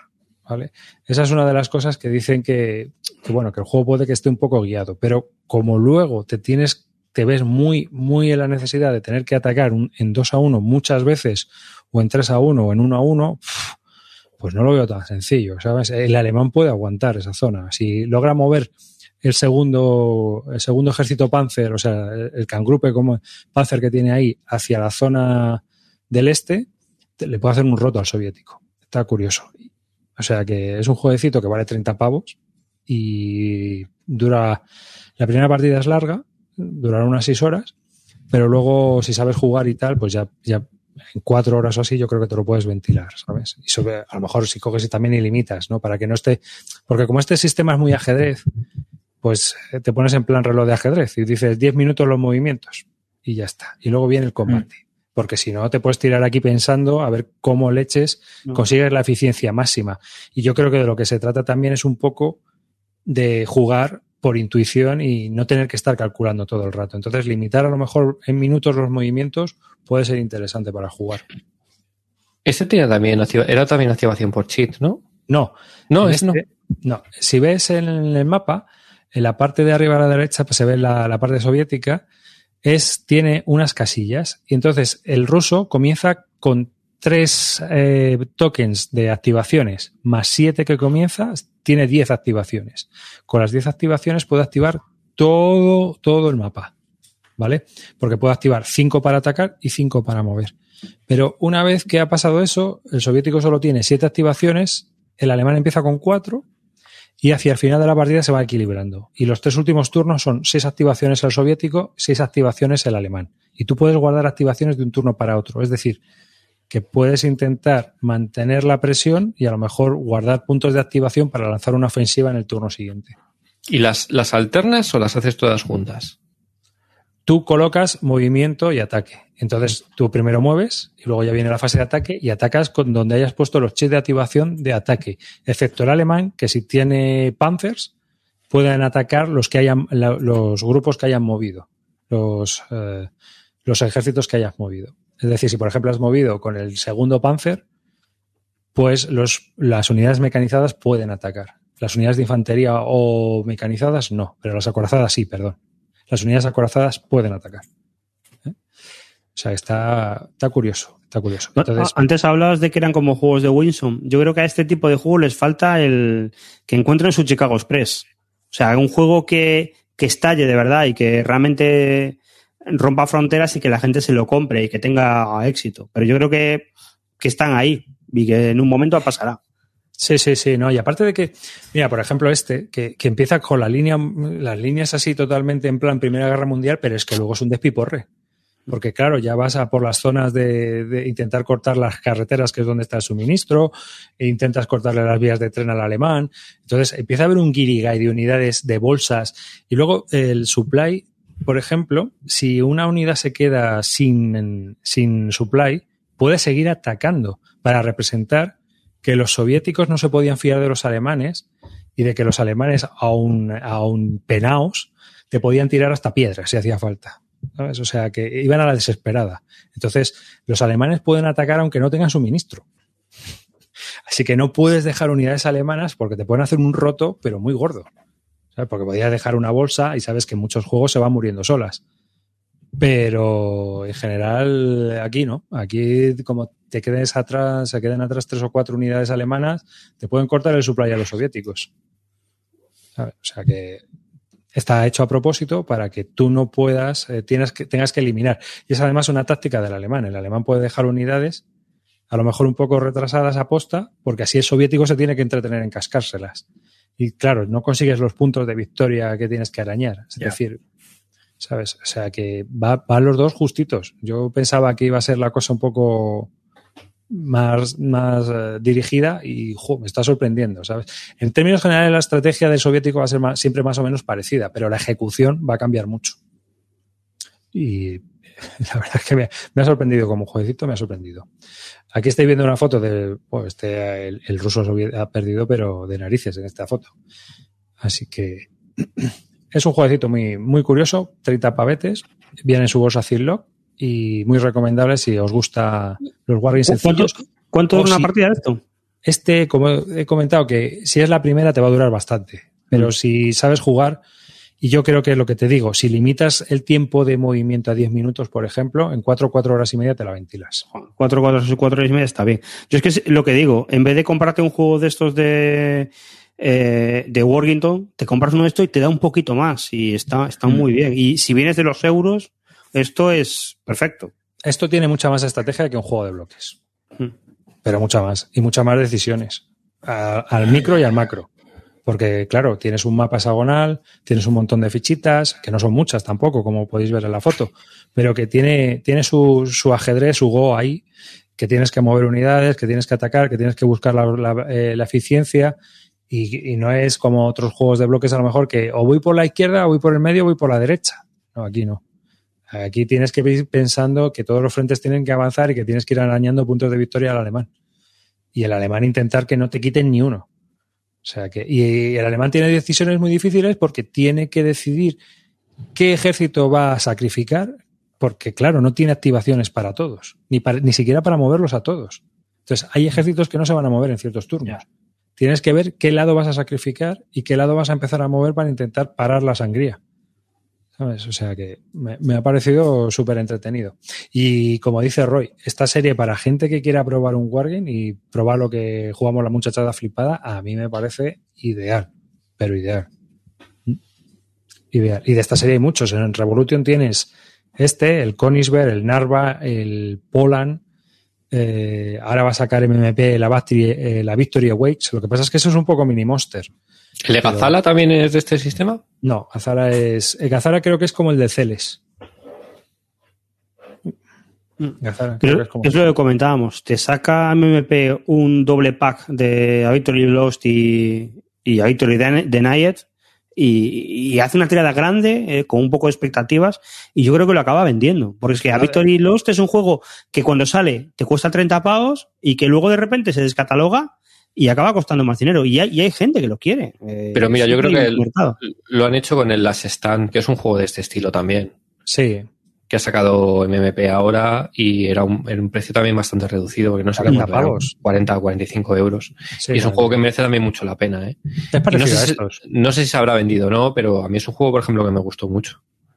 Es parecido a estos, ¿eh? Es parecido, sí, sí, es un Lo juego único que, que la tabla, la CRT es mucho más loca. sí. Pues es loquísima. Y tipos bueno, de tiene la, tiene la gracia de que no sabes la fuerza de las unidades hasta que le das la vuelta, de los rusos y tal. Pero a mí es un juego que me parece que tiene que merecer mucha pena y no es un juego del que se hable. Mm. Al final son juegos también que no, no venden tanto como el hit de, de GMT, ¿no? Es- al final siempre tienes, es más complicado darle una salida o que son juegos que se conozcan. A ver, lo, lo malo que tienen es que son juegos que a lo mejor te los juegas dos veces y no te apetece jugarlo más en, en cinco años, pero están bien. Ah, yo creo que estos son juegos cuando te preguntan, oye, me quiero comprar un Wargame, ¿qué me compro? Cómprate uno de estos. Mm. Cómprate uno de estos. ¿Sabes? O sea, si, si quieres salir de los bloques, es decir, de- del típico juego de bloques, y obviamente no te quieres pillar un Command and Colors, que al final pues son juegos muy sencillos. Esto es un Wargame de hexágonos, de sobrecitos, de muchachada flipada y de entrar a tope eh, y ver cómo es la afición. Y encima tiene seis páginas de reglas, que son muchas menos páginas que muchos de los euros que se están publicando ahora. Sí, sí, sí. O sea que más accesible no puede ser. ¿sabes? Y, y, o sea, es que hay cosas, tío, que vas al foro y se preguntan dudas que es que son de perogrullo porque, claro, no te lo crees que sea tan simplón. Hay, hay veces, ¿no? Oye, lo del supply, ¿los alemanes pueden atacar? Claro, si a ti te dicen en las reglas, lo- no des por hecho nada. Tú aplicas las reglas textualmente, o sea, literalmente. Pues sí, no pone en ningún sitio, ¿qué tal? Y claro, hay gente que dice, no, sí, porque por alguna entrevista que haya leído o algo, o por, porque conoce mejor el sistema, o porque en Cosing World lo han explicado, pues le explica que sí, porque esto implica que los alemanes puedan atacar aunque tengan pocos su- suministros para indicar que estaban a la desesperada y que defendían con lo que tenían. Y que los soviéticos incluso se quedaban sorprendidos de cómo, cómo siguen eh, luchando aún con todo en contra pues esto es lo que representa. Y así hay un montón de, pequeñas reglas y de pequeñas dudas que, que realmente si aplicas el, el, el manual a rajatabla, pues está explicadísimo. Así que este es uno de los que yo juego estos días y yo recomiendo para la gente que quiera. Ahora, es muy ajedrez, es muy abstracto. Son juegos, son juegos, no simulaciones. Pueden simularte o pueden darte la idea de cómo fue la batalla, Pero obviamente esto no es como el GTS que hablábamos al principio, con sus detallitos, con Claro. su simulación, que implican que si fuego de asalto, que si fuego de movilidad, que si a la artillería, aquí no. Aquí esto es una especie de juego abstracto que representa una batalla de la Segunda Guerra Mundial. Venga, ¿quién le da ahora a otro? Calino, tú no has jugado nada, hijo. Yo el Dien Bien Phu otra vez. Estoy jugando al Bien Phu, pero no voy a hablar otra vez del Phu. Ya ha hablado Río un huevo. ¿Y te vas a pillar sé. el, te vas a pillar el, alguno más de él, el Nemesis, por ejemplo? Mm, No lo sé, no lo sé. De momento el sistema este me está gustando, pero. No, no, te vas sé. a pillar el, el del Congo, este que sacan. Ah, el, el, el de la aventura, ¿no? El, de- el del tesoro. ¿Cómo se llama? No sé cómo se llama, espera que lo busco. Espera, que lo voy a buscar yo ahora mismo. Si es mismo sistema. No, no, No, no, no, es no, otro rollo Es distinto. es- King Kong saca un juego que es como una especie de versión de la las fuentes del Nilo, que era un juego de Mm, exploración. Corazón de la oscuridad. El corazón de la oscuridad. Pues eso, es exploración del Congo. Coño, pues. 300 minutillos, ¿eh? Entre 300 y Nada. 400. Este hombre hace juegos muy largos, ¿eh? Sí, Ya, sí, sí, ya. es verdad Yo creo que es que el fallo que tiene. ¿Pero qué es esto, tíos? es un juego de exploración, es un juego de exploración. Sí, pero también es de exploración el que han sacado de GMT. Este de GMT es. No, ¿El de los conquistadores de Sí, conquistadores. Compass. Sí, bueno, pero es que ese era un dungeon, era un dungeon crawler de, Era un Munchkin, era de un Munchkin. aztecas, tío, sí. A ver, yo este, por lo que yo estuve leyendo, estuve oyéndole una entrevista al King Kanger y es, es lo que dices tú, es un, oye, me moló mucho el de las fuentes del Nilo y yo creo que se puede hacer una cosa utilizando el mismo sistema, pues más moderna. ¿Y, y por ver. qué asociáis a mí esto? Porque es de King Kanger. Ya, joder, pero vamos, que. No sé, no se parece en nada al de mi pu- No, De, de, Ki- de King Kanger los otros que son Wargames, Wargames así más son el, el de Burma, el Nemesis Burma y el que están sacando nuevo ahora es el de... La Road to Cheren en Legend. Es el Road to Keren, Mm. sí, ese. El primero salió en Revolution y ahora la segunda edición la está haciendo con Legion. Y Tonkin, creo entender que en esa entrevista dijo que, es que, está- que va a preparar la segunda edición. Sí, sí, yo creo que sí que Pues lo quería también. esperaros, Pero mira, es que 240, 1800 minutos. Es que este tío hace juegos Y, largos de ah, cojones. y- y también aviso una cosa, creo que va a cambiar bastantes cosas de esta edición. Es decir, es- Mm. va a hacer lo que Col Verde, Eh. que cambia todo. O sea que, ojo, El que sí que ha caído es el Korean War, el nuevo, la edición nuevo. nueva, con mapas 1-1. Y bueno, espero, hoy no he tenido tiempo, pero mañana, bueno, mañana tampoco, pero el fin de semana colgaré una foto en Twitter con el niño a escala al lado de los juegos desplegados. Eh, es idea de, David Arribas. Y eh, haceros la idea de que va a tener que sacar los dos coches, las dos motos del garaje y parte del mobiliario para poder despegar el puto, el puto mapa. te voy a volver a decir si tienes enchufado tu micro guapo, porque no sé si me... No, igual me he ido muy lejos, igual me he ido muy lejos. ¿Me oís mejor? Sí. Sí. Es que digo, parece que estabas ahí en la, en la sala esa de torpedos, tío. Sí, me voy, me voy para atrás y al final. Perdona. El, ot- el otro día oí a un tío en BGG, en el hilo del Korean War, quejándose de los mapas, que decía que, que él tiene sesenta y pico años, que tiene la vista cansada y que lo del tamaño no, no es un factor. Lo importante es que el counter sea claro de leer. Que si es un counter de Avalon Hill reviejo, es mucho más difícil y no importa el tamaño. El tamaño es, es secundario. Entonces, que no hay que quedarse con esto. No, mira, el, co- el counter también es más grande, entonces. Oye, por cierto, Calino, ¿te han llegado los counters bien? ¿O has abierto el juego? ¿O No, te viene... nada. no lo has abierto? No Es mejor que los- mal. Hay Sí, sí. una plancha que viene desalineada. La última. Vale, pues bien, ya tengo Pero todo, creo, que no a, creo que no a todos, ¿vale? Por, por lo que eches un ojo a ver si ha sido damnificado o no. como- Haz, haz una encuesta arriba, a ver si me va a llegar bien o mal. ¿Qué opina la gente? no, pero lo tienes que mirar. ¿Tienes, ¿Le tienes ahí el juego? No, lo tengo en la oficina, o sea, que figúrate Pues lo que lo lo- el interés que le, da- que le he puesto. Fo- Foto en Twitter de los controles hacemos, alineados, por favor. hacemos una, una de estas, una predicción. Que mm, lo que os iba. Mira, el Red iPhone tiene counters de media pulgada y son súper claros porque son enormes los números que vienen. Sobrecito Claro. viene con un colorcito pequeño y en los nombres son más de la mitad del counter. O sea, los números son más de la mitad del counter. O sea, que al final es eh, también un poco de la usabilidad como la diseñes. Es que Ya. me sudo cuatro mapas, tío. Ca- ca- Corea escala 1-1, como decías tú el otro día. La lupa Sí, sí, también. con lupa. Con lupa. Yo ya tengo que sacar esto, chavales. Esto es muy triste. La pizza, la lupa, la luz. para ceguera nocturna. Madre mía. Arriba le gustan gordos. Los números sí, me gustan gordísimos. Lo de la claridad de los counters es una cosa que hay que hacérselo mirar, porque realmente hay juegos que son súper claros y, estupendos y no hay ningún problema con, los counters. Hmm. Pero hay otros que tienen, hombre, que no son como los de Avalon Hill, que eran a dos tintas y era un lío leerlos, pero que eh, a día de hoy con las, las capacidades que hay de imprimir y de, hacer grafismo, yo no lo entiendo. Pues lo que pasa es que es verdad que luego hay juegos que quieren llegar a un nivel de presentar información distinta muy grande. Y claro, tío, si tú tienes que meter ocho factores en un, en un counter, joder, al final es muy complicado. No tienes que hacer algún, algún valor pequeño. En GTS, por ejemplo, que hablábamos antes, ahí lo mismo hay siete, ocho factores en una ficha. Ocho factores hacen falta en una ficha, tanto como cuatro tipos de bosques diferentes. No, pues sí, pero ya sabemos que esto todo el mundo tiene su tara y le mola que tengas tres tipos de disparo distintos. Pues si le disparo a los de infantería, si le disparo a los no sé qué, si le disparo a no sé cuántos. Pues se apilas información, como en grandes campañas. No tienes toda la información en la propia ficha y al final te apañas.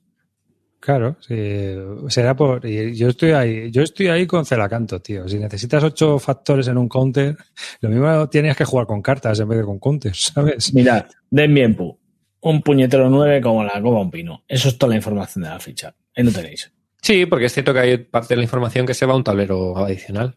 La calidad, vamos, que no hay más. Y, el, y todos mueven lo mismo. Hmm. Pero ya tienes que tomar ciertas abstracciones que a lo mejor para ciertos juegos no, claro, claro. no, no pegan. Sí. Claro, pero, pero la decisión de hacer un Korean War en tamaño extra gigante, pues. Por cierto, que es, es, un tema que le han echado bastante en cara a, Bill Thomas y él siempre ha salido diciendo que, que ¿por qué? Pues porque a mí me salen los juegos, básicamente. pero luego bien que se queja. toreros. Luego bien que se queja de todo. Sí, sí, sí, pero que él lo defiende así. ¿Que ¿Por qué? Porque ha sido decisión mía. ¿Por qué? Pues porque me salen los huevos. Ya está. Es la máxima explicación que da. Pero si va a contar eso, que no haga programa de YouTube. Que... No, déjalo que mola, que a mí me mola verle. es un tío muy peculiar. Es rarísimo, macho. Es rarísimo, sí. Es verdad, es eh, verdad que es mucho más jugable la otra edición. ¿eh? Una edición con dos mapas, mucho más simple, seguro que es mucho más. No sé. Alberto decía, Alberto decía, buscaos una de Avalon Yo creo que no ha cambiado mucho, ¿eh? El juego aparte. No, no, no, no. Lo que he estado investigando, no. No, no, no, no. Él también lo decía el otro día, Bill Thomas lo decía en el programa, que prácticamente no hay cambios. Que de hecho los, los, los trabajos que, que, están haciendo con Volkowski y tal, que, que no, que son prácticamente street reprints. Que Volkowski no tiene tiempo para estar cambiando cosas. Básicamente, sí, pero, digo, pero, bueno, tienes representado un mapa que, que puedes desplazarte por él y visitar las zonas de interés incluso. A ver, también es cierto que yo creo que lo vemos aquí con la perspectiva de tipo de casas que tenemos en España, que es muy distinta del tipo de casas que tienen en Estados Unidos. Seguramente allí tiene mucho menos problemas de desplegar cuatro porque tienen todos el basement, pues el sótano donde lo pueden montar. Pues es que el problema es vuestro, ¿veis? Claro, eso por, ser pobres. Eh, empezad, empezad, por la casa y luego tiréis pues, de Wargames. Tienes toda la razón. Si, somos pobres, pues lloramos por ser pobres. ¿Qué le vamos a hacer? Es lo que hay. No, yo no puedo desplegar cuatro mapas ni de coña. Pero mira lo que están diciendo en el chat. Imagínate un japonés que la casa media son 30 metros cuadrados. Dile que despliegue cuatro mapas de Corea. a los japoneses que subo en Twitter hubo una vez que les pregunté, eh, mira, pero ¿cómo hacéis para tener colecciones grandes de, de Wargames con los pisos japoneses? Y los tíos me dijeron, no, no. Ya. ¿Qué te voy a decir yo? Que pues que tienen los juegos metidos en cajas de otros y todo aprovechado como al máximo. Pues claro, ¿no? Y, sacando a lo mejor y tirando la caja a tomar por saco. Hmm. Bueno, pero ellos recogen el futón y juegan en el suelo. Eso pueden hacer. Efectivamente, van descalzos, no les preocupa.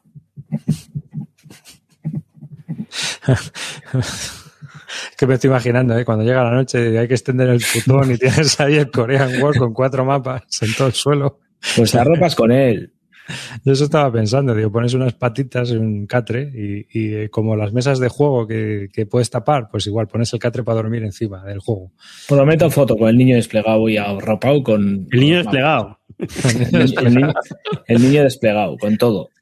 A dormir, a dormir, mira que te pongo, aparecer, te pongo encima de la cabeza. Va a aparecer Batman con la capa.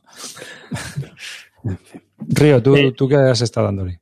Es verdad, una, yo- una cosa. Sí. Que, que he visto tu comentario de BGG del Rome Inc. Pues justo eso de que iba a hablar, del Rome Inc. pues, Que, que le diste caña. Sí, sí, está jugando a Rome Inc., que es un jueguecito de revista del Against the Odds. Eh, que bueno, últimamente la gente. La, la verdad es que me he comprado solo dos, dos juegos de Against the Odds y la verdad es que me mola mucho cómo vienen. Cómo vienen, mira, os voy a, os voy a enseñar. Vienen, vienen bien, vienen muy bien, vienen muy chulos. La verdad es que, claro, es- Porque aunque son juegos de revista, en vez de venir una bolsa Ziploc, vienen como una especie de cajita anda, eso es nuevo. con y, y luego mola porque, bueno, aparte de venir, bueno, la revista, los mapas, etcétera, viene, a ver, si no la lío y acabo con todos los contes tirados por el suelo, Oye, a eso le falta una pegatina para lateral y ya está. Perfecto. Viene con su propia eh, bandejita para que guardes todo y te queda bastante apañado. Entonces, la verdad es que, oye, un, un, un 10 a la producción de esta gente, de cómo se lo han apañado para, para llevar el juego de revista a, a una cosita ahí bastante, bastante maja. Más que la bolsa zip, como. Pre- preguntan a cuánto sale esto. Pues creo que es, a mí me costó, me parece que 38. Sí, Eh, vale. 38, 40, no, no, algo. ¿Y, de qué va esto? Cuéntanos un poco. Bueno, pues según lees en las reglas, eh, lo que dice el autor es que esto es eh, manejar el, imperio romano como si fueras un CEO, tal cual. De ahí lo de Rome Inc., ¿no? De empresa. Eh, básicamente es, es eso, es manejar el imperio romano en distintas épocas, tiene varios escenarios dependiendo de la, de la edad, o bueno, del, año en el que empieces. En cada uno de los años pues hay una serie de, circunstancias distintas. Y, te pone en la piel un poco del, gestor que tiene que ir decidiendo dónde se van los recursos del Imperio Romano y dónde van los distintos tíos que vas fichando, eh, fichando por entiendo que los distintos cónsules, eh, emperadores, en qué posiciones los pones, eh, para que dirijan el imperio.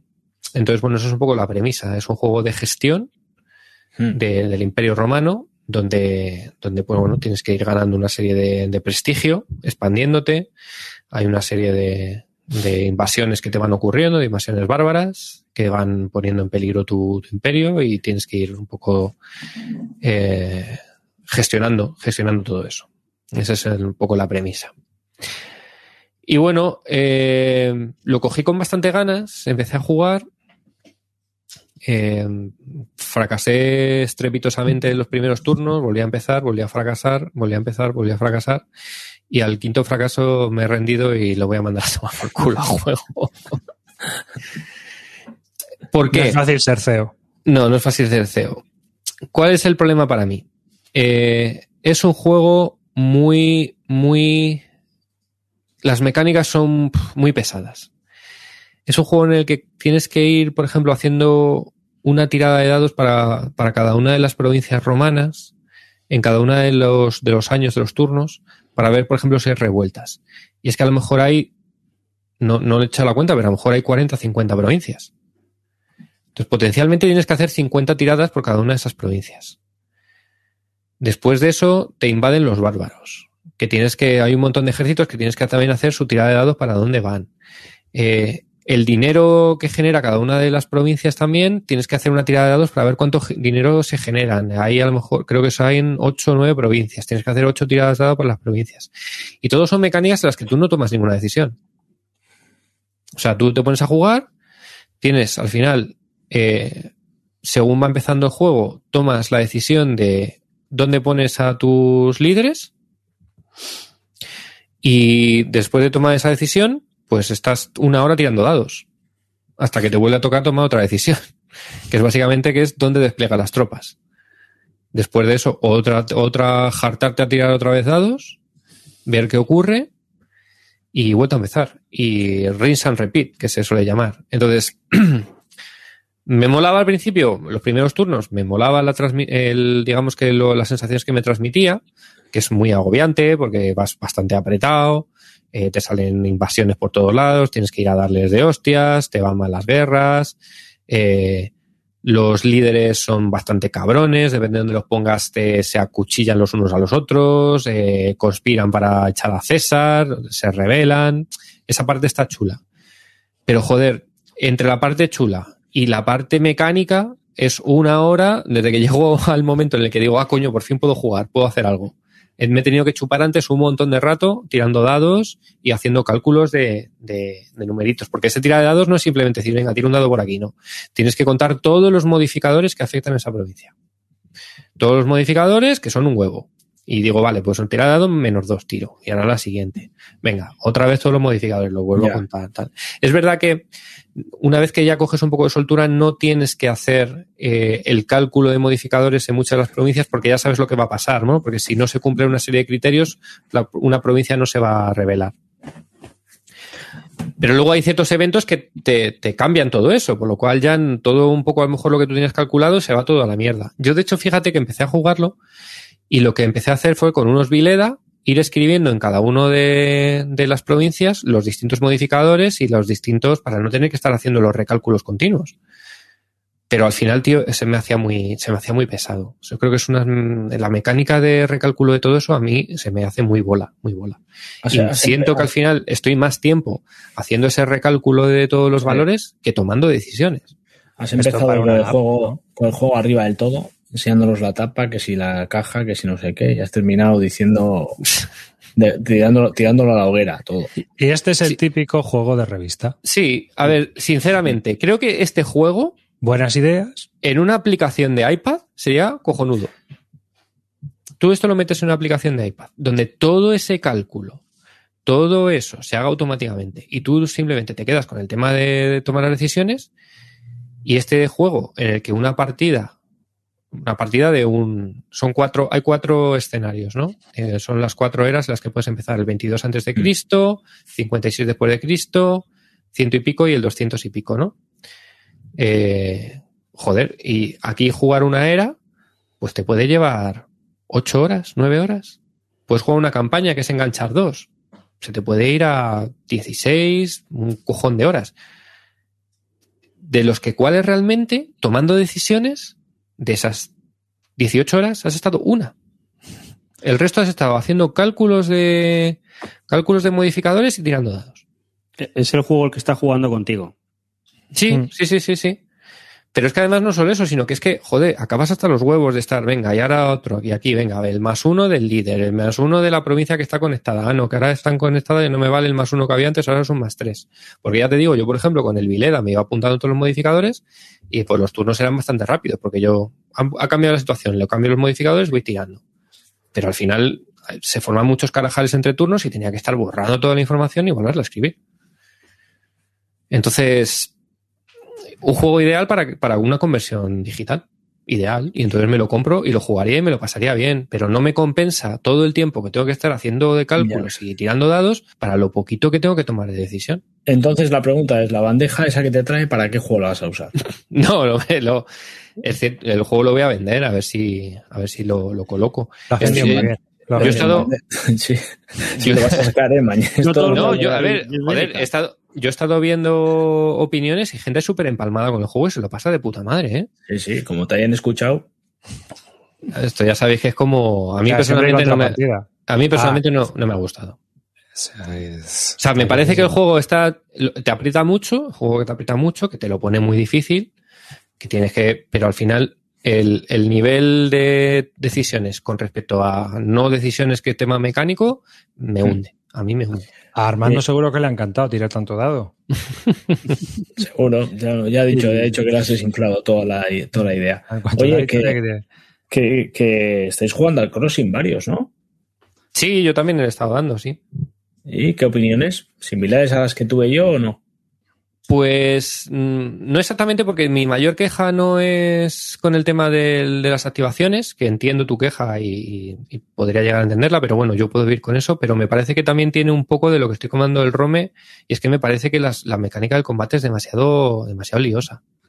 Yo el otro día vi el vídeo que subiste y Ah, vi sí. lo de sacar la ficha, ver el tal, no sé qué, y No. dije, hostia, pero ¿cuánto tardas aquí en hacer un combate? Si vas Claro, tío, es que ten en cuenta que es, es un poco igual, o sea, tienes que sacar un multi- una ficha de multiplicadora que no es el mismo multiplicador para todas las unidades del stack, sino que cada una multiplica por su action rating. Por lo cual, y al final acabas haciendo sumas de 100 contra 100 contra 36, no sé qué. Y, joder, otra vez que tenía que estar con el Vileda, tío, apuntándolo en el, porque es que es imposible llevar una cuenta mental. No es un, venga, 5 contra 3, un 8 contra tal, no. Es que, venga, es, tiene 5 y multiplica por 3, venga, 5 por 3, 15, venga, y ahora este, tiene 4 y multiplica por 2, 15 más 8, vale, ahora el otro, eh, más 7, joder, ya no me acuerdo. Y ahora tengo que poner a, a, calcular lo de los alemanes, y son otros dos factores multiplicados por dos multiplicadores distintos. Y este, Joder, chicos, macho. es el primer juego que hemos sorteado en el canal. Y me, me, parece que tiene cosas muy chulas, ¿eh? Sí, o sea, me parece que está muy bien. Pero creo. me parece que la mecánica de combate a mí se me hace sobre, sobre complicada, no complicada de. A ver, ¿cómo lo diría? Eh, bueno, sí, sobre Sí, Yo, sobre recargada. Más que sobre complicada, es sobre recargada. A mí no me pareció tan complejo el combate. A ver, no, que, no es complejo, pero tío, son muchos cálculos. O sea, Yo es es que complejo matemáticamente. O sea, es que son muchos cálculos No son distintos. tantos. O sea, a ver, que me digas tú que son muchos cálculos, que te tiraste tres horas explicándome cómo se combatía en BCS. Sea.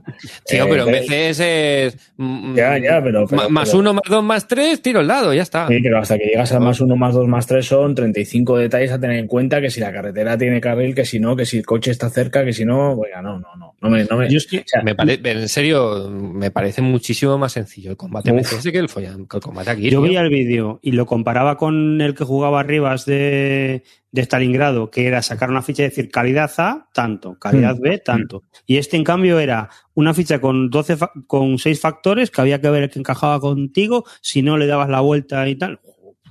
Tiene una cosa positiva y es verdad que aquí no puedes contar.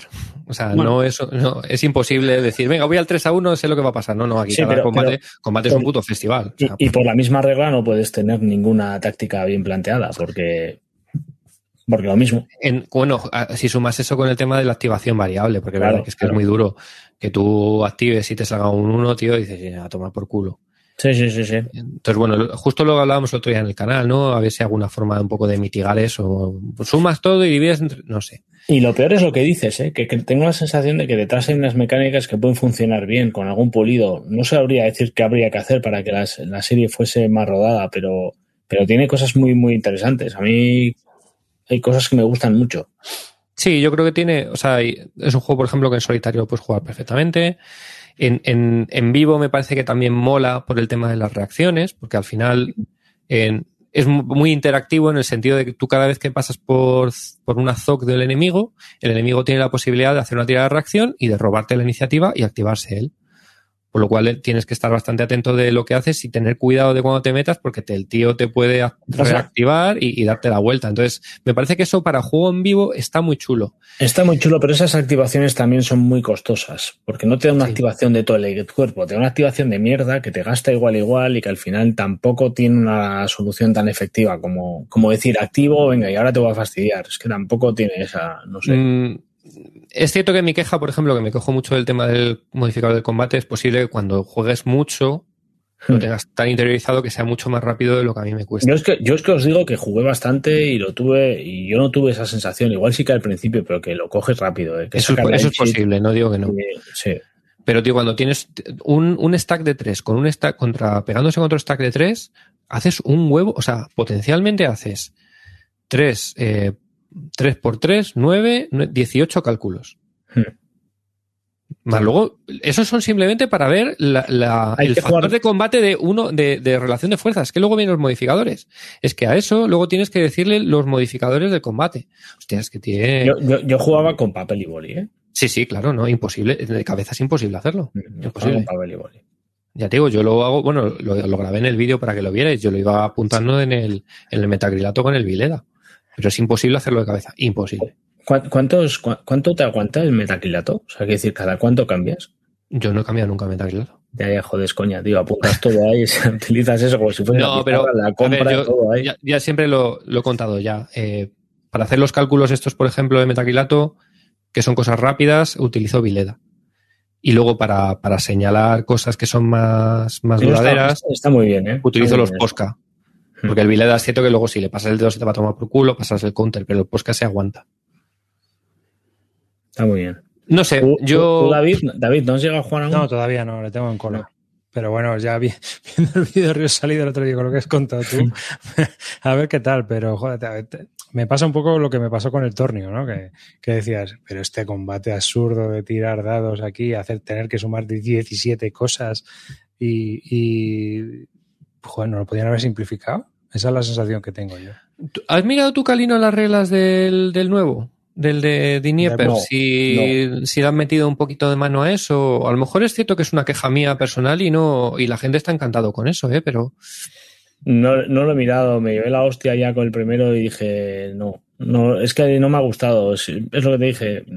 Al final me he hecho una inversión de tiempo bastante grande, también es verdad que el juego es sencillo, tampoco requiere un, un- mucho. no, el juego, el juego, apar- o sea, aparte de, a ver, lo que estoy contando parece complejo, pero no es complejo. Simplemente son muchas Sí, operaciones matemáticas, sí. pero la, mecánica es muy sencilla. Sacas una ficha, multiplicas, sumas y divides. O sea, ya está. Pero, pero es que creo que lo que se ha cambiado tampoco es que haya cambiado mucho. Entonces al final no creo que, no creo que sea mi juego. No, yo, mm, yo tampoco lo veo. Para mí no lo veo, no sé. Creo que si me voy a ese grado de complejidad, de me voy a directamente a GOS, Hmm, que Ya, me claro. aporta otra serie de cosas. hmm. Una pena porque el juego estéticamente es precioso. No, no, oye, la, la producción es magnífica. O Y sea, es lo que, por ejemplo, el Fab Blau este que también tiene la fuerza variable, pues al final es eso, sacas el chip Hmm. y ya está. No tienes que andar haciendo sumas, ni restas, ni multiplicaciones. Te dice directamente la fuerza que tiene y tú ya decides, ya, ya te la has pegado, ya. Sabes que es clase A, clase B y clase C. Sí, pero es que luego encima es eso, que tú vas al combate, has metido unidades potentes, has hecho todo, lo- te has aproximado, has hecho lo que debías hacer, sacas un cheat y multiplicas por una puta mierda cuando tu rival está con una unidad lamentable y... Y multiplica por 10. Sí, no, sí. bueno, aquí es de 1 a 3, lo máximo que puedes multiplicar. Sí, pero un Yo, tres- yo no veo tan, tan queja eso, ¿eh? A mí que haya varias, o sea, que el combate vaya sorpresas, a mí es una cosa que no me, no me, no me, no me No, no- disgusta. no- no es que haya sorpresas, es que el diseñador ha reconocido que el defensor juega con muchas mejores re- eh, respuestas que el atacante.